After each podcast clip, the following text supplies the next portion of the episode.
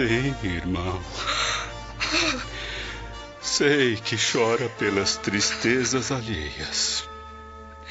Sinto que as minhas provações tocaram o seu coração sensível. Mas me diga, o que eu devo fazer para reencontrar a filha inesquecível? Será que ela já partiu para o reino de Deus? O que é preciso ser feito para que eu tenha a felicidade de um dia beijar suas mãos antes da morte?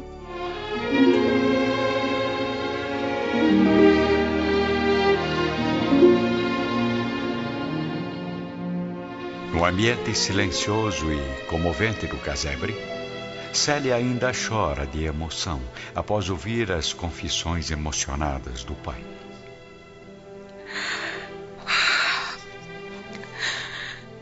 Meu amigo, antes de tudo, precisamos confiar plenamente em Jesus, observando em todos os nossos sofrimentos a determinação sagrada da sua sabedoria. Não devemos desprezar, porém, o tempo, lastimando o passado. Deus abençoa os que trabalham e o Mestre prometeu o amparo divino a todos os que se esforçam neste mundo com perseverança e boa vontade. Estou disposto a qualquer sacrifício para rever minha filha. Se ainda não reencontrou a filha carinhosa, é necessário ampliar os laços de sangue, a fim de que eles se conjuguem nos laços eternos e luminosos da família espiritual. Deus velará pelo amigo, desde que, para substituir o afeto da filha ausente. Busque estender o coração a todos os desamparados da sorte. Desamparados da sorte? Mas o que posso fazer por esses miseráveis? Há milhares de seres que suplicam uma esmola de amor aos semelhantes. Conheço Roma e a crueldade das suas misérias ao lado das residências nobres das Carinas, dos edifícios soberbos do Palatino e dos bairros aristocráticos, aos leprosos da Suburra, os cegos do Velabro, os órfãos da Via Nomentana, as famílias indigentes do Esquilino. Estenda o seu braço às filhas dos pais anônimos ou dos lares desprotegidos da fortuna Ofereça o seu abraço aos miseráveis. Repartamos o nosso pão para aliviar a fome alheia.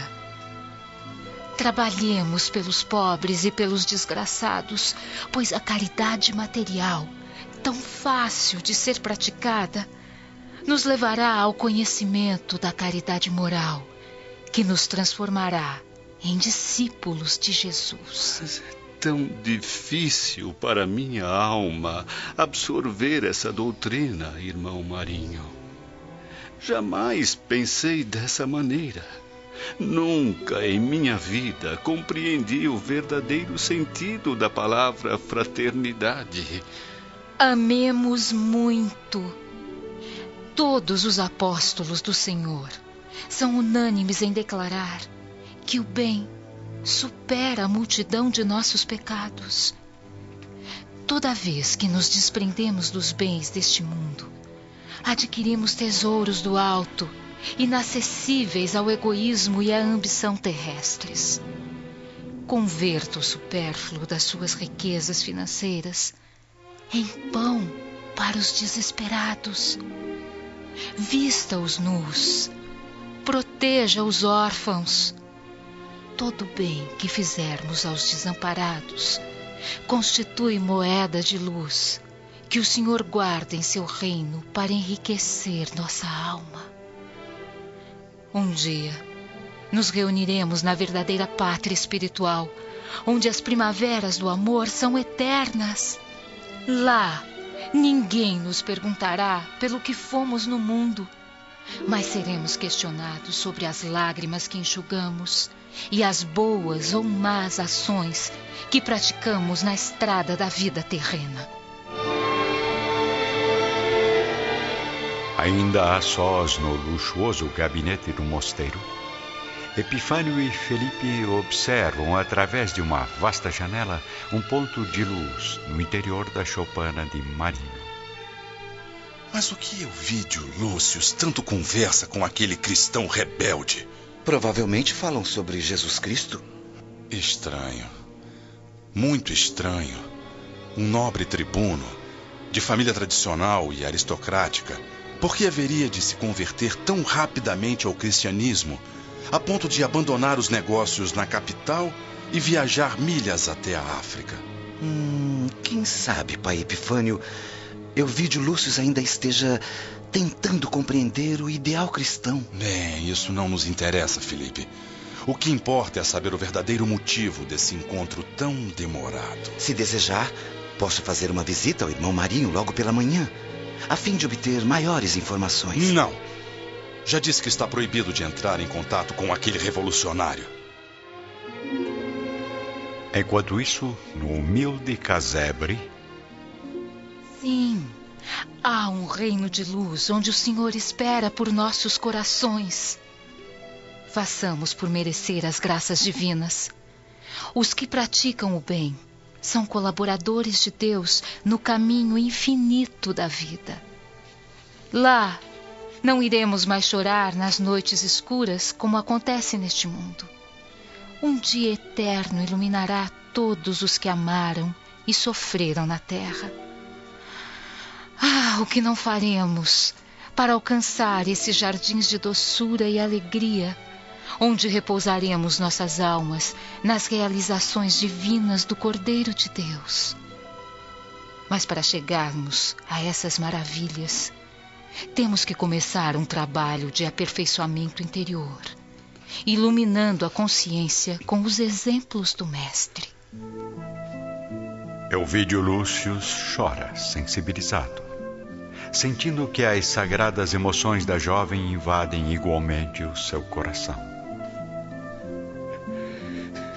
Irmão Marinho, compreendo agora a realidade luminosa dos seus conceitos. Praticarei o bem sob todos os aspectos, por todos os meios ao meu alcance. E espero que Jesus tenha piedade de mim. Tenha certeza de que o Divino Mestre nos ajudará. No dia seguinte, numa bela manhã de sol, Elvídia passeia com Márcia pelo pomar da residência de Capua. Ah, eu não sei explicar, minha tia mas sinto agora no coração uma enorme felicidade. Sim, Elvídia. Às vezes o amor é mesmo inexplicável. Espero que os deuses reforcem cada vez mais a sua união com Caio Fabrícios. Tem razão. Mas o motivo da minha alegria no momento é uma sensação forte e verdadeira de que Célia está viva. Mas como pode ter tanta certeza disso, minha menina? Mamãe me disse ontem à noite, através de um sonho. Ao mesmo tempo, enquanto Elvídio Lúcio dorme tranquilamente, Célia contempla a visão espiritual de Cneio Lúcio no pequeno aposento da choupana. Avô querido, rogo a sua bondade que esclareça meu coração nesta hora tão difícil. Agradeço profundamente a Deus por ver agora o meu filho entre as luzes cristãs. No entanto, nesta abençoada, revelar sua identidade a Elvídio ainda é bastante precipitado nas atuais circunstâncias. Pense bem. Você irá sentir na alma o momento certo para abrir o coração e dizer toda a verdade a seu pai. Conhecendo a admiração de Ovídio pelo ambiente rural, Célia o leva para visitar o horto à frente do casebre. Ali estão as árvores frutíferas. Mais adiante, as seções de legumes, verduras e o criadouro de animais domésticos. A natureza, meu amigo, é a distância mais pura entre Deus e o homem. Passo a passo, caminhando ao redor da paisagem saudável e harmônica, ambos encontram alguns velhinhos humildes ou crianças sorridentes que Célia, sob as vestes do irmão Marinho, saúda com um gesto de ternura e bondade. Este horto maravilhoso parece ser um quadro bíblico. Entre estas árvores respiro o ar sagrado, como se aqui o campo falasse diretamente à minha alma. Me diga, irmão Marinho, quais os seus métodos de trabalho? Quanto paga aos trabalhadores dedicados que devem ser os seus auxiliares? Não pago nada, meu bom amigo. Cultivo este horto há muitos anos. É daqui que se abastece o monastério, do qual tenho sido um modesto jardineiro. Meus ajudantes são antigos moradores da vizinhança, que me auxiliam espontaneamente quando tem alguma folga. Os demais são crianças da minha pequena escola, fundada há mais de cinco anos para satisfazer as necessidades dos povoados mais próximos. Mas que segredo haverá nesta região para que a terra se mostre tão fértil e exuberante? Não sei. Apenas amamos muito a natureza. Nossas árvores frutíferas nunca são cortadas para que recebamos sempre os seus frutos e as suas flores. Os cordeiros nos dão a lã preciosa, as cabras e as jumentas o leite nutritivo, mas não permitimos que os matem, jamais. As laranjeiras e oliveiras são as nossas melhores amigas. Às vezes, é a sua sombra que fazemos as preces nos dias de repouso. Somos aqui uma grande família e os nossos laços de afeto se estendem à Mãe Natureza. Um dia, observamos que os cabritos mais idosos gostavam de perseguir os cordeirinhos mansos e pequeninos. Então, as crianças da escola resolveram me auxiliar na criação das ovelhas e das cabras, construindo para isso um só redil. Ainda pequenos, uns e outros, filhos de mães diferentes, eram reunidos em todos os lugares e com o amparo dos meninos, levados às nossas preces e aulas ao ar livre. As crianças sempre acreditaram que as lições de Jesus deviam sensibilizar os próprios animais, e eu as tenho deixado alimentar esta crença. O resultado foi que os cabritos brigões desapareceram. Desde então, o redil foi um ninho de harmonia, crescendo juntos, comendo a mesma relva e sentindo sempre a mesma companhia. Todos eliminaram as diferenças de cada instinto. Deste modo, meu amigo, fico imaginando como será feliz a raça humana quando todos os homens compreenderem e praticarem o Evangelho. Irmão Marinho, estou compreendendo agora a exuberância da terra e a maravilha da paisagem. Todas essas realizações são um milagre da devoção com a qual vem entregando suas energias à natureza. Por muitos anos, também fui um homem do campo mas sempre explorei o solo apenas com o interesse comercial. Agora entendo que daqui para frente devo amar também a terra, se algum dia regressar à lavoura. Hoje sei que tudo no mundo é amor e tudo exige amor. Três dias, Elvídio Lúcius permanece naquele ambiente de paz inalterável. Horas de tranquilidade suave, em que todas as amarguras terrestres desaparecem no íntimo de seu coração entristecido. Irmão Marinho, parto com o espírito repleto de novas disposições e de outras energias. Reze por mim. Peça a Deus que eu tenha a oportunidade e a força de colocar em prática os seus conselhos. Seguirei suas sugestões em todos os passos. E espero que Jesus satisfaça os meus desejos paternos. Logo que puder, regressarei para abraçá-lo novamente. Jamais poderei esquecer o bem que me fez. Célia beija a mão direita do pai num gesto humilde e carinhoso. Ansiosamente contempla o velho tribuno se dirigir à carruagem que o levará ao porto.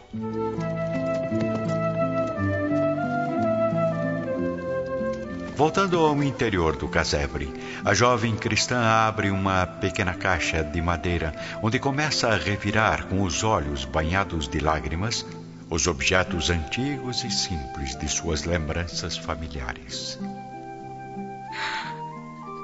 Deus Todo-Poderoso, dai-me forças para que possa cumprir fielmente minha missão neste mundo. Dias depois, Elvídio Lúcio desembarca em Nápoles, partindo imediatamente para Capua, onde é recebido por Elvídia e Caio Fabrícios. Papai, não imagina a saudade que eu estava sentindo. Eu também, Elvídia. Minha filha está ainda mais bela. E o velho amigo Elvídio está ainda mais disposto e saudável do que nunca. Parece que os ares de Alexandria são realmente milagrosos. Não só os ares, mas principalmente uma criatura maravilhosa. Hã? Sim, meus filhos. Tive o privilégio de conhecer o irmão Marinho. Um ser humano à frente do nosso tempo. O apóstolo da caridade e da fé cristã. Hã? Fé cristã? Ah, desculpe, mas eu não compreendo, meu amigo. Não poderei viver muito tempo. E quero morrer conforme a doutrina que rege agora meu coração. Voltarei a Roma, onde poderei preparar o meu espírito para o futuro. Espero que não contrariem os meus últimos desejos. Dividirei nossos bens e a terça parte será entregue a vocês. O restante distribuirei de acordo com a minha nova crença. Conto com o auxílio de ambos. Horas depois, na intimidade do aposento, Caio e a esposa conversam a sós. Estou muito preocupada, Caio. Se por um lado meu pai melhorou fisicamente, por outro, parece que voltou com um espírito dominado por ideias estranhas e inconcebíveis. Talvez tenha sido vítima de alguma feitiçaria dos cristãos, abusando da sua situação de fraqueza e abatimento. Eu só espero. Só espero que ele não esteja enlouquecendo. Deixemos Elvídio realizar os últimos sonhos e objetivos. Além do mais, para ser sincero, eu já nem sei o que é certo ou errado nas crenças deste mundo. Talvez os loucos sejamos nós. No dia seguinte, vamos encontrar Elvídio Lúcius em companhia da filha e do genro à frente da residência de Capua. Meu pai, não ouso discutir as razões da sua fé, pois acima de qualquer religião estão o nosso amor e o seu bem-estar. Proceda da maneira que desejar. Sim, meu amigo. Não há necessidade de se preocupar com o nosso futuro financeiro. Caio é trabalhador e eu não tenho grandes pretensões. Além disso, os deuses protegerão sempre a nossa casa. Confie sempre em nosso afeto e saiba que concordamos plenamente com as suas decisões. Fico muito feliz em ouvir suas palavras. Partirei para Roma com o coração aliviado e sereno, a fim de realizar minha primeira providência: libertar todos os escravos do palácio. Enfrentando os perigos da situação política, Elvídio Lúcio não faz mistério de suas novas convicções religiosas. Exalta as virtudes do cristianismo nas escalas mais altas da sociedade romana. Abandonando todos os conceitos e formalidades da aristocracia, dispõe da maioria de seu patrimônio em obras piedosas, beneficiando os mais carentes.